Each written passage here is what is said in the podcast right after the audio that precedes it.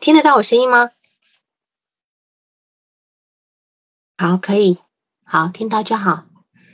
好，那么 k a s e y 请开麦。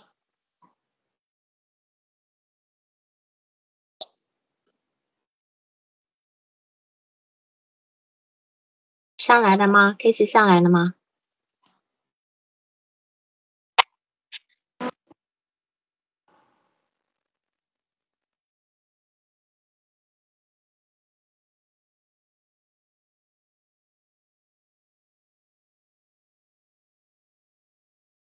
C 上来了没有？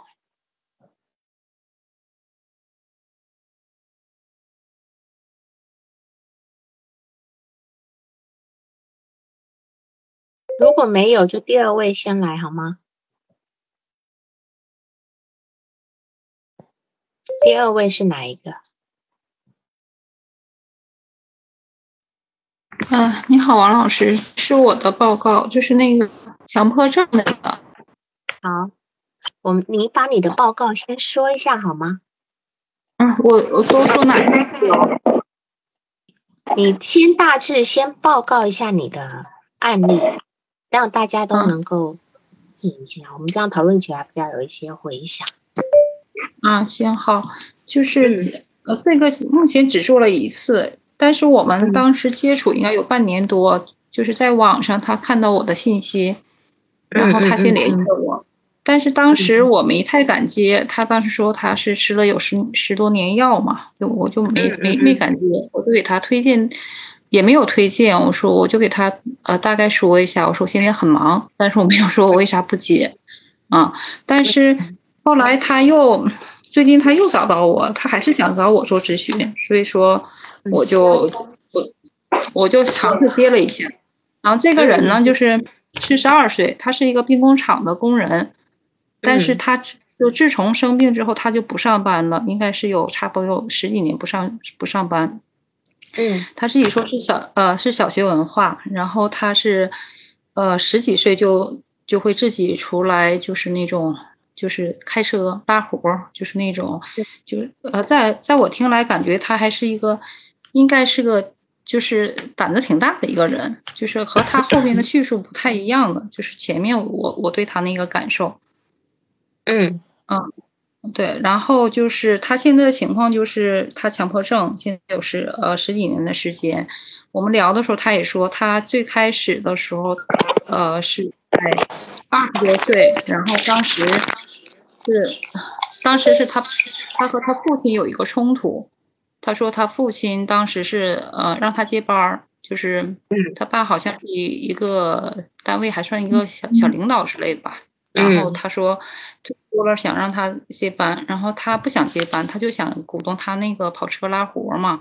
然后他爸说，现在赚挣赚钱，那也不是正式工作呀，什么之类的。就是当时那个年代，可能也是比较认同接班嘛，就上班。后来他就，嗯，当时他爸就一气之下把他的那个车给卖了。嗯，然后。后来他，我觉得这两个是有联系，但我问他的时候，他说没有联系。后来他说，他就一直有一个想法，就是说他们家有一个水库嘛，在农村有个水库，然后他就想想那个说，就召集他们家所有的亲戚，就是差不多一二百人那样，然后说到那水库给他爸，就就是类似祝福。他开始说是他爸，后来说他父母，就是他他觉得就是如果祝福一下他爸妈，就是会。呃，就是会平安，大概就是这样的。他说他很依赖他父母，他怕他担心他父母会有什么，呃，会出什么事。然后这个地儿我是呃呃，因为我对，因为我这个整个咨询做的比较散，我就没太去教。但是这个地儿我是会有一个，如果从从那个角度考虑，我觉得有可能就是。他其实是对他爸之前有个攻击呀，或者愤怒啊，但是他就转化了一下，就是我我我对这个这个地儿的有个假设是这样的。你的假设是说，他实际上，呃，反向形成是把对父母的、对爸爸，也是对爸爸的一个愤怒，转换成这份愤怒，想可能是甚至是有点置于死地的一个愤怒，但是就是转换成对他的一个生命的一个祝福，是吧？嗯，对，因为他他说他之前就是就是从这一块是一个分水岭。但是我问他，我说那是不是因为这件事？他说好像也不是。然后他说这些年一直就是有这样一个念头，就这念头时常就会想起来。然后，嗯，呃，他还提到，因为我觉得他可能以前一直也没做过咨询嘛，所以他对他的感受层面特别弱。他也提到说，他呃，他是他和他哥，他有一个哥，他俩他们相差十几岁。然后他他他上面还有一个哥哥，但他没有出生的时候，他哥哥就就夭折了那种。然后后来要了他，说他说，但是他小时候特别怕他哥哥。就是怕到那种见到他哥就就是两腿就发抖的那个那个地步。嗯嗯嗯。然后我也问他，我说那你哥哥打你或者中间有什么事儿？他说没有，就是没到这个点，就就是感觉是会有点事情的点，他都会否否否定。他说没有没有什么事儿，就是怕，就是他会他会就很很简单，这个这个地儿就划过了。嗯嗯嗯嗯。然后，啊，还需要往下说吗？还是我们就是的，就是说你把他的一些强迫的，把他一些强迫的一些事由，你说一下吧。嗯，其实我我整个就是我我其实我我的这个问题，也就是他所谓的强迫，他是有一些强迫，但是我看到他描述他所谓他认为他是强迫的事情，我觉得好像好像还不是很典型的，就是比如说他说他们家装修。饭店装修，然后他就是他和他他爱人之间是会有一个呃有个分歧嘛，就是比如说那水管要要给它包到里边还放到外面的问题，他他爱人就觉得不用放了，但是他就觉得不好看，还有可能会有风险，有可能会漏水啊或什么之类的。然后他就最后最后最后他最最后还是自作主张就把它改了，花了好像几千块钱嘛，是这样的。嗯。啊，对他认为这个是强迫，但是其实我对这个理解更多的是，因为他不是说一个行为的反复的重复嘛，我觉得更多就是一种追求完美，我觉得是有点这样的味道。嗯嗯嗯嗯嗯，是，所以其实他呢，确实是一个强迫的状态。我我先，因为我刚你的你的案例呢，我看了一下哈，有一些点我我。可能我帮你整理下来讲会快一点哈，就是说他事实上他今年是十二岁，那等于是他二十一岁、二十一二岁的时候开始第一次对，就是爆发那个要他要呃所有家族里面的一百多号人想要到他们家水库那边去祈求他父母的平安，但事实上是他针对他父亲的。那这地方你解释为他对父亲有一种攻击性，那么对于我来讲呢？在这个地方，除了攻击性以外呢，这是一个反向形成的需要，就是我今天越想要对另一个人有愤怒的时候，我就表现的越和善；我今天越希望一个人能够不好的时候呢，我就越祝福他好，对吧？所以他今天只是用这个方式在想要去掩饰，或者是掩饰自己潜意识的那个冲动的部分。那这是一个，这是一个点。另外一个点是这样，另外一个点是这样，因为这个人跟他家里的关系呢，因为你说了，他跟他家里，他从小就很依赖他的父母亲，嗯，他很他很依赖他父母亲，对吗？对对，因为他从小被家里惯着嘛。你想想看，他在他在他大哥出呃跟他是差了十十四岁是吧？呃，他没有具体，他说差，他只说十几岁能养吧，他没有具体。就说你想看，等于是说他他爸妈在生到他的时候，应该也就是已经中年人了。到中年，就算最早生的，已经人到中年了，中间还留过其他的孩子，所以对于他来讲，他等于是个幺儿的一个状态，父母非常惯着他。那么那个大他十几岁的那个哥哥，其实在这个家庭里面。就有一点点是属于那种父亲的形象，就是说他的爸爸妈妈已经在这更往上一辈，像是一个老一辈的一个形象，就是有点像爷爷奶奶的形象。所以事实上，他看到他的哥哥会怕呢。虽然他哥哥不用打他，但是他哥哥一定是会有一些比较严厉的眼神。就比如这个这个小幺儿可能就是比较胡闹，然后可能爸爸妈妈又宠着。所以每当大哥看到的时候呢，是会禁止的，而且大哥可能在家里说话也有也有也有一些分量，所以他会怕他大哥，我觉得是来自于这个地方，他大哥根本不用打他，但是他为什么怕他父母死掉呢？就是要去祈福呢？的意识层面呢？我觉得是因为他这份依赖的部分，他这份依赖的部分，你看他，他跟他的家庭，我觉得是一种寄生关系，你懂吗？嗯，是一种寄生寄生关系，他寄生在父母那个地方。他等于是，就像我们现在讲的啃老族嘛。虽然说他自己觉得他呃很从小就很好强，那么我不我不知道你你跟他澄清了，他所谓的好强是什么意思吗？这个地儿我没有跟他澄清，这个点我没有抓住。我我只是嗯，好，你说你只是怎样？啊啊，我只是就是。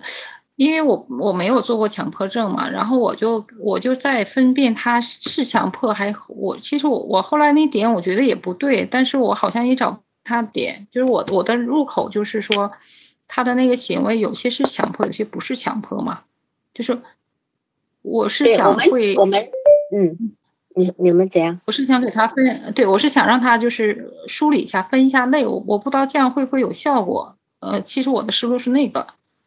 嗯嗯，他的部分如果要诊断为强迫症是没有问题的，只是他没有那么典型。可是他最早在十五六岁的时候就拿他的头去喜欢碰电线杆。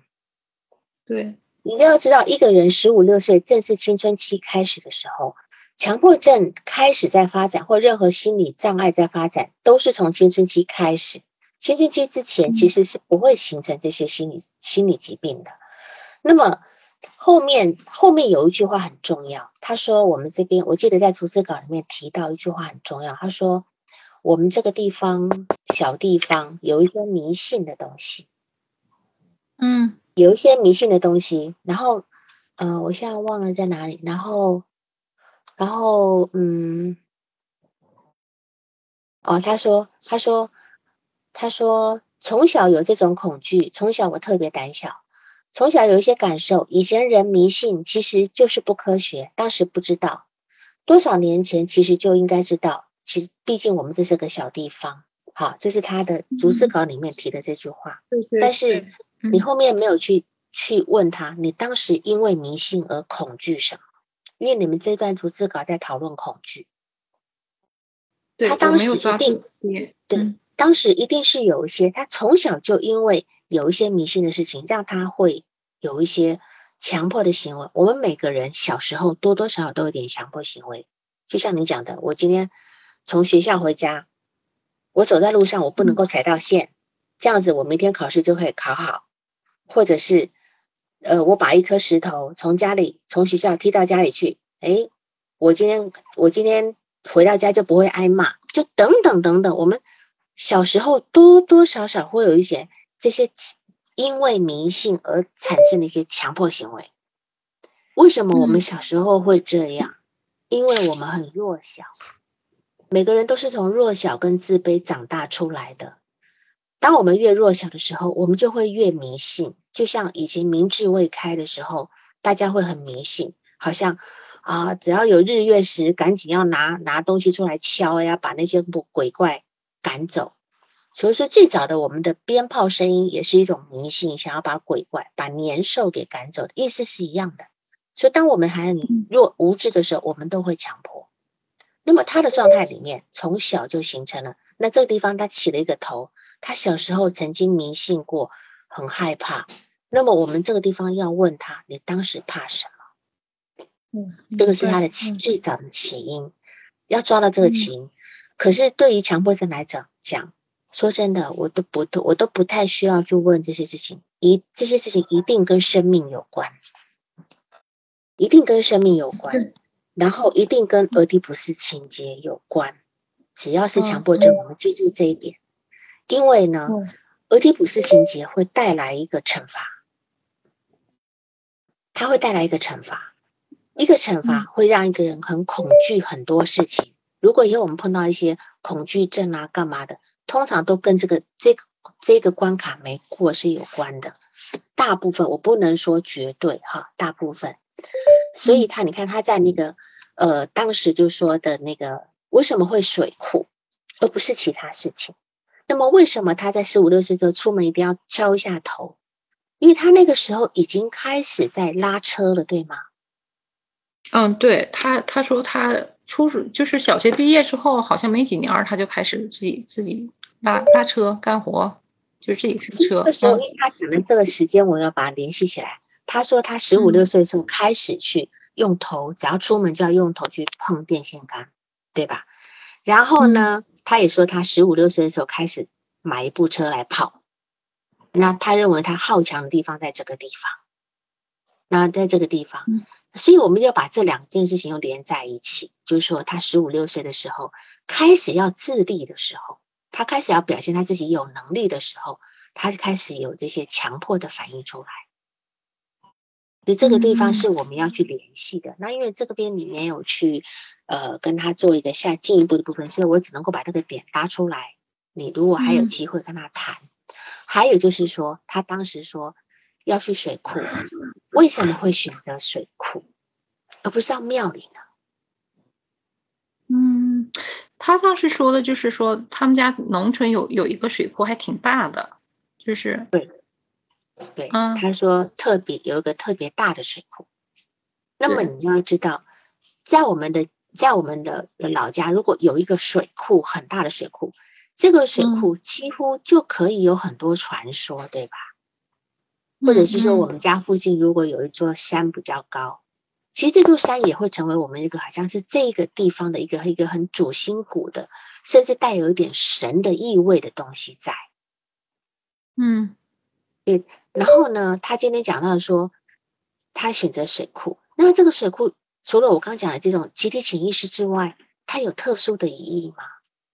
还是这个水库其实是让人害怕的，会吞噬别人的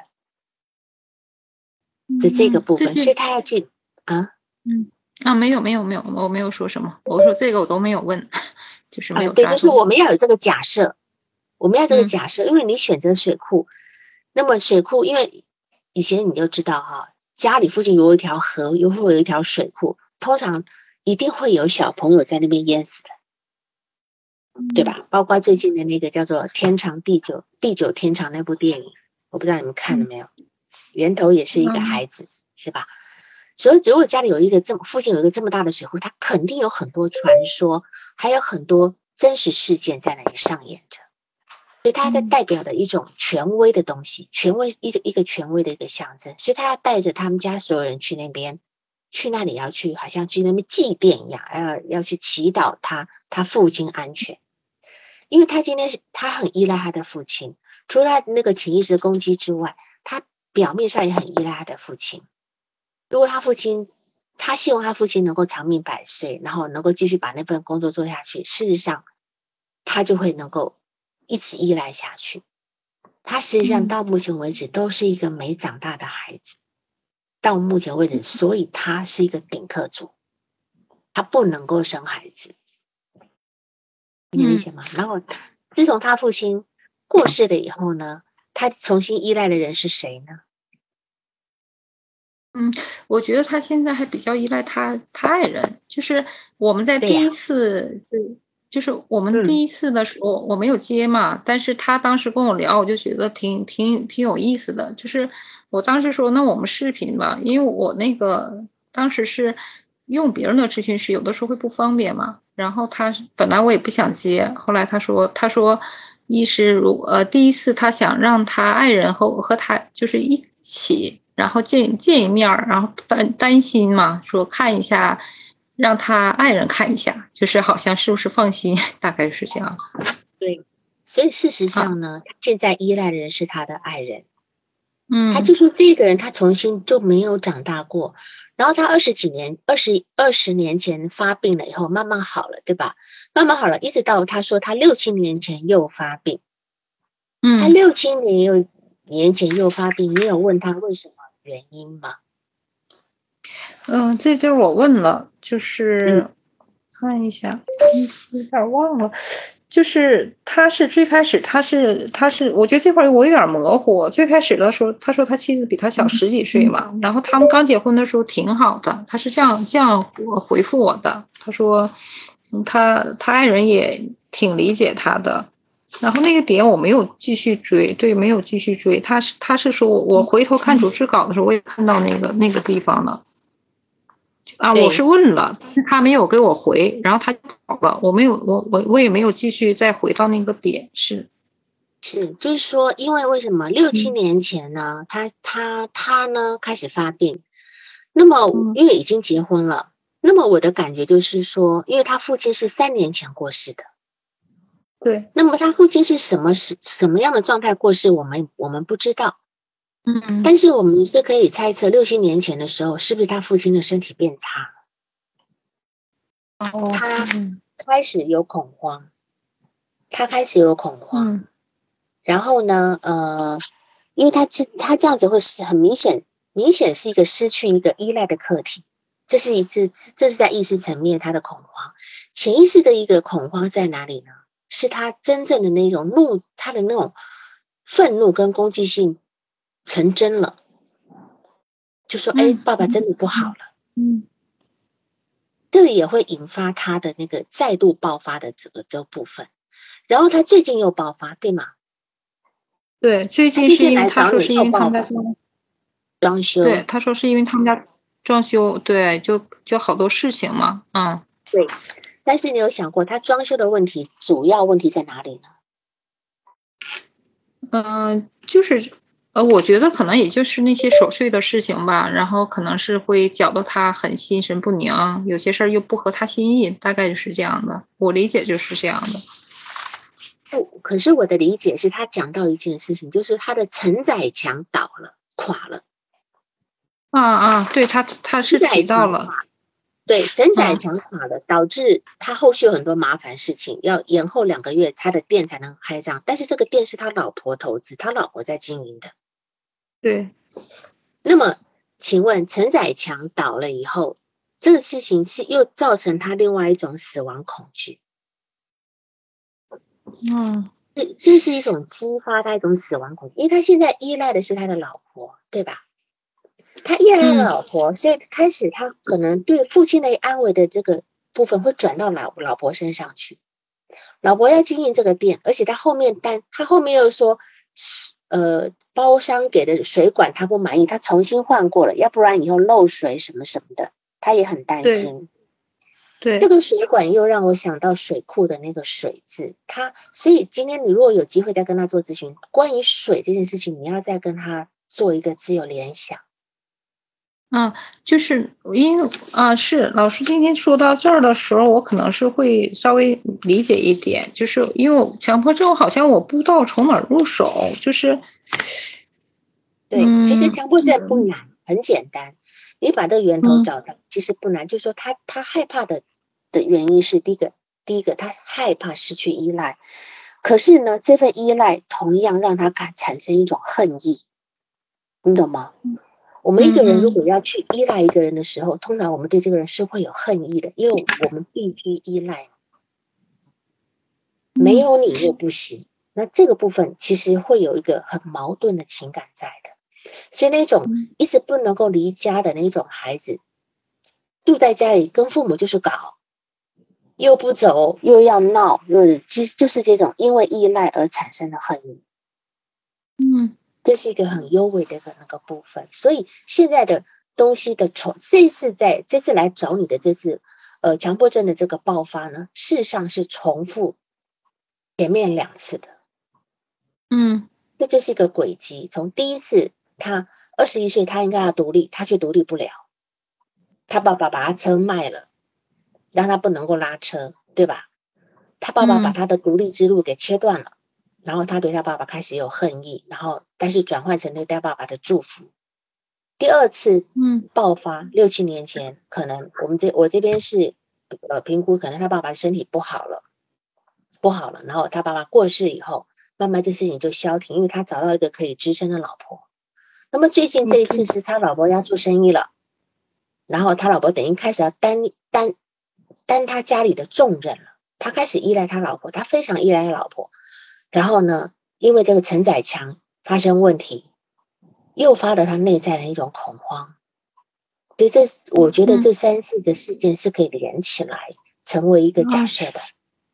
嗯，对，老师这么说，我可能就因为我是看我是有点没抓到那个点，所以我我觉得我是问了好几，好举了好几个具具具体化了好几次嘛，但是最后我终究是没有抓到那个点。啊，没关系。那如果说我啊，如果我下次做的话，就是那我的主线呃，就针对他的恐惧是吧？就是无论说他说现提现在的恐惧，还是说他能想到，我觉得他很难想到他，他很难想，因为强迫症人其实是最难想，对他们他们很难去具体一些事情，但是你这个部分，你做强迫症的人，你的联想就要很厉害了。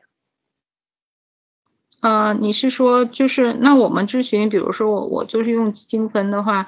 他来讲什么，然后我只抓他的那个自自由联想那部分是我想要的。对，你可以问他，对，你可以引导他去自由联想，引导他去自由。就是对，啊，这个我还没有尝试过，我可能就是会说咨询，你可以随便讲讲讲你想到的，我不知道这个算是引导吗？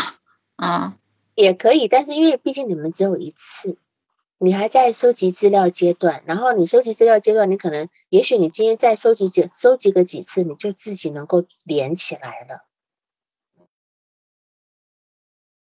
但是，我因为我对强迫症就是不是不是很理解，所以说我就没有理解透这个。然后他还有一个强迫行为叫做什么？因为你一直你一直引导他到他说，他实际上他现在的问题是因为他原先没有被满足过。所以他想要去强迫，比如说他当年想要去给去呃去那个呃水库帮爸爸那个祈祷，结果一直都做不成，所以事情一直放在心里。你一直用用说，因为没有满足，所以会这个事情搁在心里。但是强迫症的人他不是没有满足，强迫症的人是因为他用一种呃。恐，他是用行为，用强迫行为来防御恐惧感，用强迫行为来增加一些自己的控制感。如果你说愿望没有被满足的一个地态行为，这叫做强迫性重复。嗯，你懂吗？那如果是他在说这样点，我怎么问他是合适的呢？就是那几个例子都有点类似嘛。如果说他在这这个点我。我怎么去跟他工作更合适一点呢？就是不要太早给他解释，因为你太早给他解释，你就断了他能够自由联想的路了。嗯，那就是那我你要去深由他说事情。对，你没你你你，比如说你你的解释的部分是这样子，就是说，譬如说他跟你讲说，呃，我别人给我发微信，如果写错字，我都一定要他。退回去重写给我，嗯，对吧？然后他跟你说，你问他，那么打打错字，你你你在难受什么？他就跟你讲，我真的很难受，很难受呀，对吧？这个老师，这个就是这个例子，或者是类似的例子，我是问了，然后他就会说我就是难受，他就是这样回我的，他说我就是难受。然后我就不我我就没有办法把他的感受提出来嘛。呃，很难，强迫症人很难，很难。你你就问他，你可以问他说，这个因为强迫症人还有另外一个特点，就是他们对于写在纸上的字是很在意。这是我的经验，因为这东西等于是白纸黑白纸黑字，好像这种板上钉钉，你知道吗？他们特别恐惧。这东西是失控的，所以有很多人，很多强迫症的的事的那种发展都是在文字上面，他会把文字去解读啊，各式各样的。这是有一类强迫症的人，那么他今天很怕写错字，因为写错字，你刚才讲打错字是不是就代表其实别人你给他一点解释，比如说呃，别人如果打错字的话。是不是就代表他他的字是很有力量，写下来会成真，是吗？嗯，就像他今天他在医院里面，人家把他的名字写成他哥哥的名字，对，嗯，他的病历卡上的名字写他他也非常的难受，因为好像我今天就被干掉一样，懂吗？我今天被就被就被就被吃掉了，被杀掉了一样的那种感觉。对于强迫症来讲。字是有力量的，好像别人可以用字来杀死他一样。那么这个东西是他对于失失控的。强迫症主要的主轴就在于控制。那么最后因为时间快到了，我还有一个部分就是稍微讲一下哈，就是说他有糖尿病，他六年前得糖尿病，六年前的时候他开始第二次的失控，嗯，也是得糖尿病的。我们要去知道糖尿病的心理动力学在什么。每一种症状都有它的心理动力学，因为在卫世界卫生组织，它都已经核定了身心疾病、糖尿病、心脏病、高血压，其实是一个很主要，还有一些过敏啊、鼻炎啊，这些都是很心理原因造成的。一型糖尿病它是一个完全是心理原因，他们的心理原因是什么呢？他们他们对于控制是需有极度的需求，而且他们内心有一种希望发生的事情。他既渴望又害怕，这是一种感觉。另外一种感觉就是说，这个这个人他有强烈的悲痛，他的内心没有甜蜜，没有甜蜜开心的事。所以糖尿病它的一个心理动力学的的部分在这边，他的身他的身体里面就是因为他的糖是缺乏调整的，他的糖是没有办法被适当的吸收的，所以他的糖会。转到尿里面去嘛？嗯，他没有办法，所以就说这个人他实际上他本身是没有快乐的事情，他没有开心的事情，这是一个糖尿病的一个心理学动力的意义。嗯，好吗？我今天你的这个东西我就只能够讲到这边，因为后面还有，好不好？哎，好，谢谢谢谢老师。嗯，好吧，再想想看好吗？好好。哎，好嘞，好嘞，再见。行，好，拜拜。好，第二位 Casey 是吧？好，是的，王老师好。哎，你可以把你的那个大致讲一下。嗯，好的，好。嗯，我这一个个案是一个平台上的那个电话咨询，嗯，做了一次。然后他的那个一般资料是，呃，女，二十六岁，她是重庆人。然后今年五月份呢，就跟她老公来到福建宁德一个小县城。她是从事会计工作的，然后本科学历，嗯，呃，那个初始访谈的话，来访者是主诉自己很无助、烦躁，因为不想去单位面对一个不想见的一个女主管，这个女主管三十岁，然后她的话就是说看都不想看一眼啊，那个主要问就是我该怎么办？那么我对这个病人。就是来访者的一个印象是，因为是电话咨询嘛，所以感觉他说话音调比较高，也蛮急的，呃，也表达还是蛮清晰，但情绪也不稳定啊，有的时候可能情绪也有一些低落，呃，想要哭出来就那样子。然后他来访者主要就是讲的话，讲的事情他比较多，他描述自己。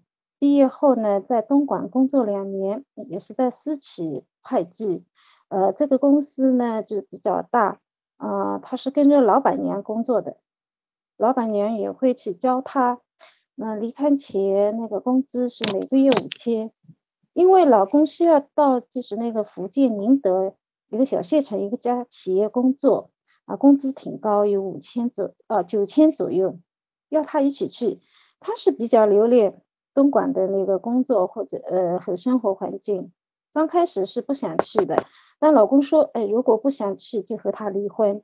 她觉得老公也需要陪伴，因为自己从小也是缺少陪伴的，她也理解这种需要陪伴的一个需求，所以呢就辞掉了东莞的工作，跟老公来到了这个小县城。结果发现这个地方，呃，很穷很偏，工作也不好找，嗯，找了。找了两家，呃，都都放弃了，因为不好，工资低。然后后来好不容易就找到一家，嗯，其实工资也是在三千。那现在的话是过了试用期，工资提到了四千。但是他现在觉得就是部门的一个女主管，就是财务部门，呃，越看越不要看。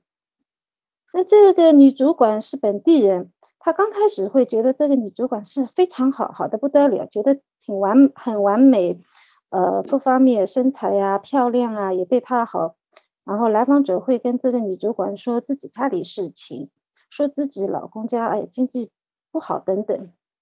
可是过了一段时间，就发现这个女主管哪里哪里不好，呃，比如说他会认为看到这个女主管在仓库，呃，仓库人员面前会卖弄风情，然后协力的话是他认为可能是大专没有求证，嗯，但是应该觉得是。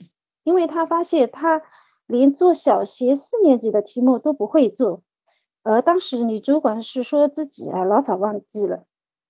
然后呢，他跟这部门里的出纳在讨论九型人格时，呃，他呃让那个女主管也一起来看，他就会，女主管说不要看，他就觉得就是好像他不懂。还有呢，更主要主要的事情是，让他很愤怒的就是。发现这个女主管不负责任，嗯，把事情老是甩手给他做，也不去问他，现在觉得压力很大。那相比较东莞时候，那个老板娘对他真是真是非常好，其他同事也是对他好，整个集体都是和谐的。来访者是这样描述的，他说大家都有一个目标，劲往一处使。但是现在这个单位大家都不是这样子，就担心自己也被耗尽了。然后她下班，老公会来接她，女主管也会坐他们的车回家。那来访者现在会埋怨这个女主管说，好像这车子是她家的一样。坐上去以后，对她老公说走，然后越想越生气。嗯，她觉得就是怎么就对这个女主管会现在越来越不要看，可是对那个部门的出纳的感受倒没有变化，还是跟以前一样。来访者就是反反复复。嗯，来跟我谈，呃，在东莞的情况和跟现在的一个状况相比，觉得就是为了老公牺牲了自己，有点后悔。然后回家呢，就跟老公说单位的事情，老公就跟他说就你事多，然后觉得老公不理解他，就跟他说，我还不是为了你才辞掉了东莞的工作吗？现在你拿三千，现在你拿三千，以前有五千。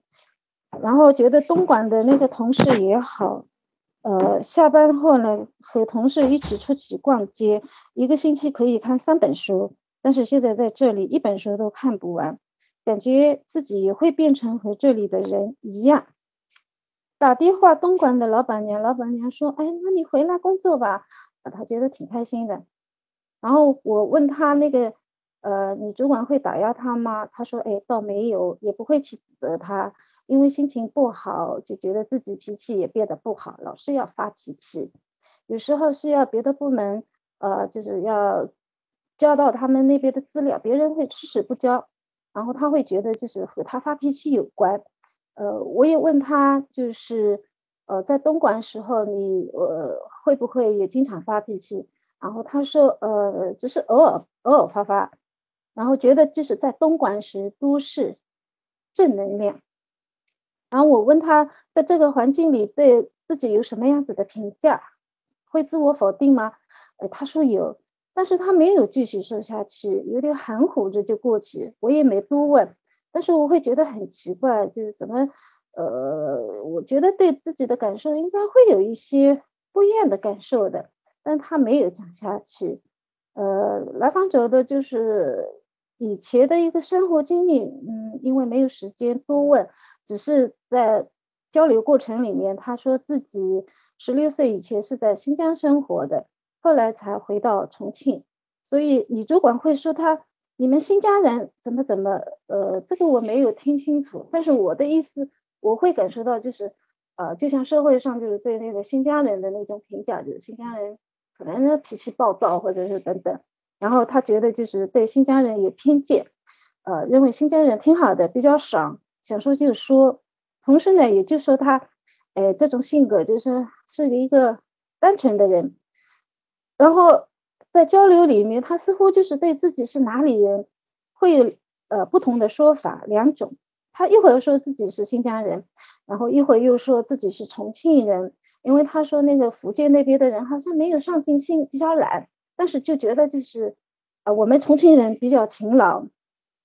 然后也问他，就是呃，因为这样子的一个状况，有什么样子的一个，就处理自己的情绪，呃，他就说去找仓库的人去说，别人说他，呃，你人挺好的，还说呢，呃，你说话不要直接表达自己想法出来，啊，来访者就很痛苦，呃，他当时第一次咨询的时候就说，哎呀，我明天又要去上班，又要去面对他，我真不要看那该怎么办？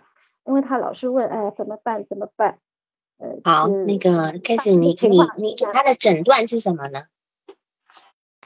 呃，我会觉得他的一个假设就是，嗯，首先就是我讲他的一个人格类型，我会觉得他是一个自恋性人格的那种。自恋性人格，嗯，然后呢？呃，还有其他诊断吗？还有。嗯，防疫上的话，因为好像觉得也挺明显的，就是那种，因为就是先理想化，就是有理想化，有贬低，所以也是带有那种非黑即白的那种那种分裂的那种思维模式。然后他觉得他情绪上也不太稳定，就就就就。就类似这样子，对。我们先把握时间来看一下，就是说他是为了一个工作的一个不适应来的，而且这里面有前后两个女领导的一个问题，对吧？有一个是前面一个女老板跟后面这个女领导，那么他在这两他在这两个女领导之间，他有个很大的一个冲突，他总觉得就是呃浊世。浊世今非这种感觉，今天啥啥都不对，以前什么什么都好，哈。但是这这是你讲的一个分裂状态。但事实上，他对于现在这个女领导，他也曾经认为这个女领导什么都好，人又漂亮，身材又好，等等，又会又对她好。但是后来却变成什么都不好，对吗？那么这是一定有一个转折点。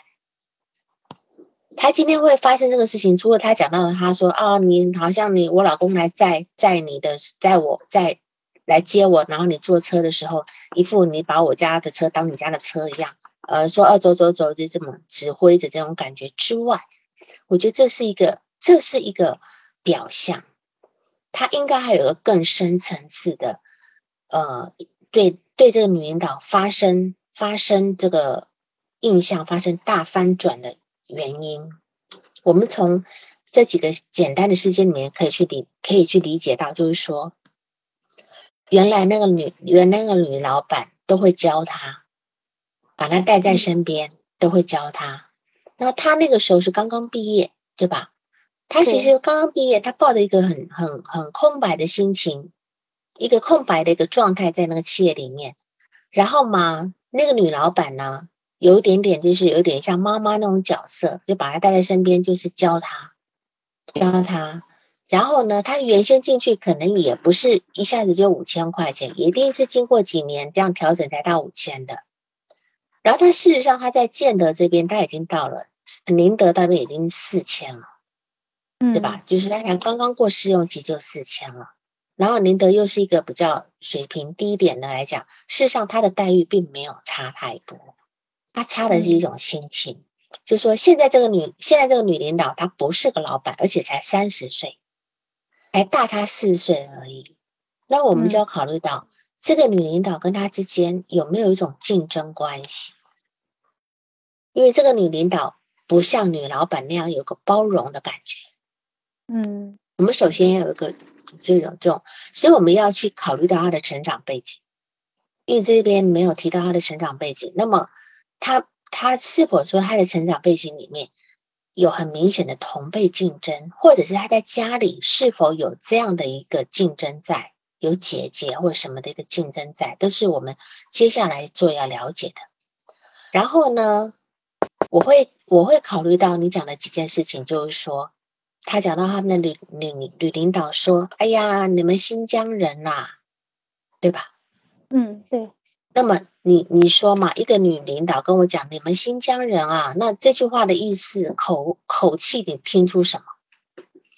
就是有点那种贬低、看不起的那种，瞧不起的那种、那种、那种样子。对，你看哈，这是一个点。另外一个点，他在评估他们领女领导的时候，他评估他是一个，只应该只有连本科都没读过，应该只有大专毕业，对吧？嗯，是。所以他今天在这，你看，从一个新疆人，从一个学历上来看，他在这几点事情上面，他很他很会去评估的。一个人会用这种外在的东西去评估的人，实际上他内在是非常虚的。那么我的假设是，他的那个女领导讲到新疆人这件事情，把他给激怒了。嗯，他觉得说我在我在这个地方是被你瞧不起的。嗯，虽然人家并没有任何意思，就是一个就是泛指，可是他内心已经觉得有有那种被贬低的感觉。再者呢，就是他不是一来就会跟跟跟这个女领导套关系嘛？跟女领导讲说：“哎呀，我们家环境怎么样啦？我老公怎么样啦？对吧？”就是通常女人跟女人之间套关系，常常会讲讲一些自己的困难，好像用我的困难来获得跟你接近的一个机会，就是诉苦啦。那么我在想，她这个女领导并没有像她的原来那个女老板那样子，在这件上，在这件事情上给予那么多的温暖，就是听了就听了，就不太没有回应她，没有搭理她，就是他用这种方式去跟别人建立关系的部的部分，在这个女领导这边受挫了。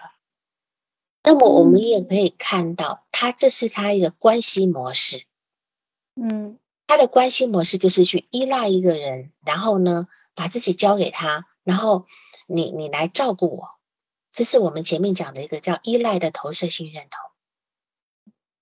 所以他今天跟他的女老板可以达成一个很好的一个照状态，因为女老板照顾他，会教他，把他带在身边。可是这个现在这个女领导是把事情丢给他做，那么你说女领导把事情丢给他做？有什么错吗？他本来就是一个成熟的工作人员进来的了，好，所以在这两件事情上面，他对他的女女老板、女领导是有很大的意见，尤其是新疆人那件事情。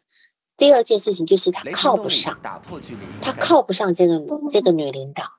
嗯嗯嗯，对，是这样，所以他有很强烈的一个情绪在。就然后呢？然后呢？譬如说，你提到他的这个部分，你提到他的部分，就是说他这种分裂的状态，哈，是不是在口欲期，对吧？嗯，对。你今天你今天有个评估，你今天那个督导的问题就是说，嗯，他这种是不是不是不是他这种分裂的防御机制是可以推测他是比较问题在早期哈？通常一个分裂的防御机制来讲呢？呃，不一定在口欲期，但是也有可能在刚欲期，因为刚欲期的人就是非黑即白，嗯，非黑即白。那但是他这个竞争的部分呢，有可能又是有可能在他的俄狄浦斯期是有问题的，所以我们不知道，因为这个资讯比资料比较少。对的，资料比较少，就这东西我们只能够大致在这边有一些呃，这就是有一些。就是有有一些这种这种呃评估而已，然后呢，你你跟他说，你跟他说，呃，就说你有一些想法，但是你没有能够了解他的情况之前，你先保表保留这些想法，等到几次之后，你会对他的问题点做一个呈现。你觉得你这样说是不是妥或不妥？是吗？对。因为我的感受里面就觉得这个人其实他在讲东莞人、东莞老板娘多么多么好，然后这边女主管多么多么不好。其实我有点那种很很在意，就是我也担心我自己是不是说错话啊，回应的不好啊，有可能他会觉得不满意。就是他他在这个交流过程里面，我一直有这样子的一种存在，所以所以我很小心。就是尽量的，就是多去听他一些讲讲讲故事，呃，然后呃，就回应一些情绪上的一些标明，就是呃，类似就是那个共共情他一下嘛，呃，我我不太跟自己好像好像讲很多话，就觉得如果我我如果就是讲很多话，似乎似乎会会跟他靠的比较近，他万一万一就回过头来，就是给我一个回击，那我可能就是会有点懵，所以我一直是带了一种呃类似于蛮警觉的，就是那种状态，就是在跟他交流，就是觉得自己也很小心、很在意，其实自己 怎么讲呢，也有点不太舒服，就是。嗯，就说你的这个反应情是很有意思的哈。从你这个反应情来讲，我们可以去感受到这个来访者的人格。就是说，首先呢，你心里有一些判断，可是你不敢说，你担心说错话。嗯，那么就表示这个人他其实本来就他自己给人家感觉他就是有个很严厉的评价在那个地方。你能够感受到他对你的一个评价。嗯。他在时时刻刻在等着你，呃，给出的东西是否对或错，然后他可以出手，对吧？那这个可能是你你一个评估他为自恋性的这个人格的这个可能性，因为毕竟一次，所以我们只能够说可能，因为这个感觉是比较引导向自恋型人格的部分。嗯，然后。但是你如果跟他讲说，哎呀，我我先保留我一些想法，我三四次之后呢再跟你交流，这个部分事实上呢也是因为一个投射性认同造成的结果，这样的回应并不是那么合适。你会这么说的原因，是因为你在他的自恋性人格的一个贬低之下呢，你在做一个反击，你在告诉他，我不是不知道哦。我心里有数的，只是我现在不告诉你。好像是有啊，就是你不想示弱，但是你又不想被他打，所以你跟他讲说：“我有，只不过我现在不能告诉你。”嗯嗯嗯。那这个东西是一个独设性认同的结果，他逼得你做出这样的一个。一个回应，因为正常来讲，我们不会去跟来访者讲说，哎呀，你的问题我大概心里有数，然后，但是我我在等到几次之后，我再整个整个呈现起来，我再告诉你。我们一般不会这样，那我们不那样讲的原因，是因为我们心里很笃定，我就不需要去说什么。嗯，但是你对于这个来访者，你心里有一份被评价跟不笃定的感觉，又怕被他看低，所以你会先这样说。这是从我们个人的反应情里面去理解来访者的一个部分，这样子。然后，嗯，你啊，你说，就是说那个王老师这样子，其实我也有知道，就是说，哎，这个部分要小心一点。他可能，呃，就是我，我希望自己不要被，呃，他的那个投射过来东西认同到，一直很小心，很小心。可是，就是对。是我不知道，就是怎么做才可以让自己能够能够很坦然的，就是嗯，保持一种中立的状态，呃，面对他的这些问题，呃，比如说我已经认出来，他可能是一种自恋性人格的那种类型的，然后就是在说的时候就 拿捏不准，这样子的，就是我们。我们不可能去避免掉不被投射性认同，但是就因为我们自己的反应，在我们事后在针对我们自己的反应情再去理解的时候，我们就能够去理解到这个来访者，因为我们我们都是在这种错误里面去摸索一个正确的方式的，所以你也不用觉得说好像担心自己这一点做不好，这没有一个。咨询师在这个点上会做得好，你一定会被投射性认同，因为他已经惯用这个模式几十年了，你玩得过他吗？嗯啊，他至少要玩了二十六年了，你在二十六年的手腕来对你也是小菜一碟而已啊。嗯，只是你在当下你这样子做了以后，你事后能够在回想这份个案的时候，你能够清晰的知道，哦，原来这个点是这个样子，就够了。就足够了，就已经很厉害了，这样子。然后他的那个非黑即白的那个部分，防御上是分裂，然后思想是非黑即白的这个部分呢，哈，嗯，其实呢，我觉得他的理想化并不是我不一定是为了贬低，他是为了要依赖。他理想化一个他的女老板，或理想化他这个女主管，他就是为了要依赖。那所以它是一种依赖的投射性认同。一旦在这种投射，并不说他的女主管没，他的女主管没有让他依赖，依赖不成以后，他就只好去贬低对方。但是得不到就摧，得不到就摧毁，得不到就摧毁。所以他这个部分还有很早期的那种叫做克莱因的那个季线的那个部分存在。我得不到一个好客体，我就把它摧毁掉。嗯嗯嗯，对，这里边我也感受到，对对，这个是一个呃很早期口欲期的，就是偏执分裂位的那个部分。那如果偏执分裂位是克莱因的一个分分法，如果接到弗洛伊德，你就是一个口欲期的部分了。这个部分一个一般就是在六六个月到一岁一岁多一点这样子，所以都还在口欲期的部分，当然有跨到一点点的呃刚欲期。所以他除了依这个依赖的投射性认同之外呢，他今天得不到这个女主管，他就要去贬低她、摧毁她。然后呢，事实上呢，他并不是他并不呃他的理想化是为了依赖，不是为了要去去贬低。然后这个女主管触及到他最敏感的部分呢，他开始产生一种过度的一个防御状态。他对于这女主管的所有所有防防。反感都是为了要防卫他很卑微的那个自尊感，嗯嗯，那个很卑微的字体的那个部分，所以他会有这么强烈的情绪，因为因为这个女主管已经危机她的字体状态了。嗯，我其实感对，嗯，你说。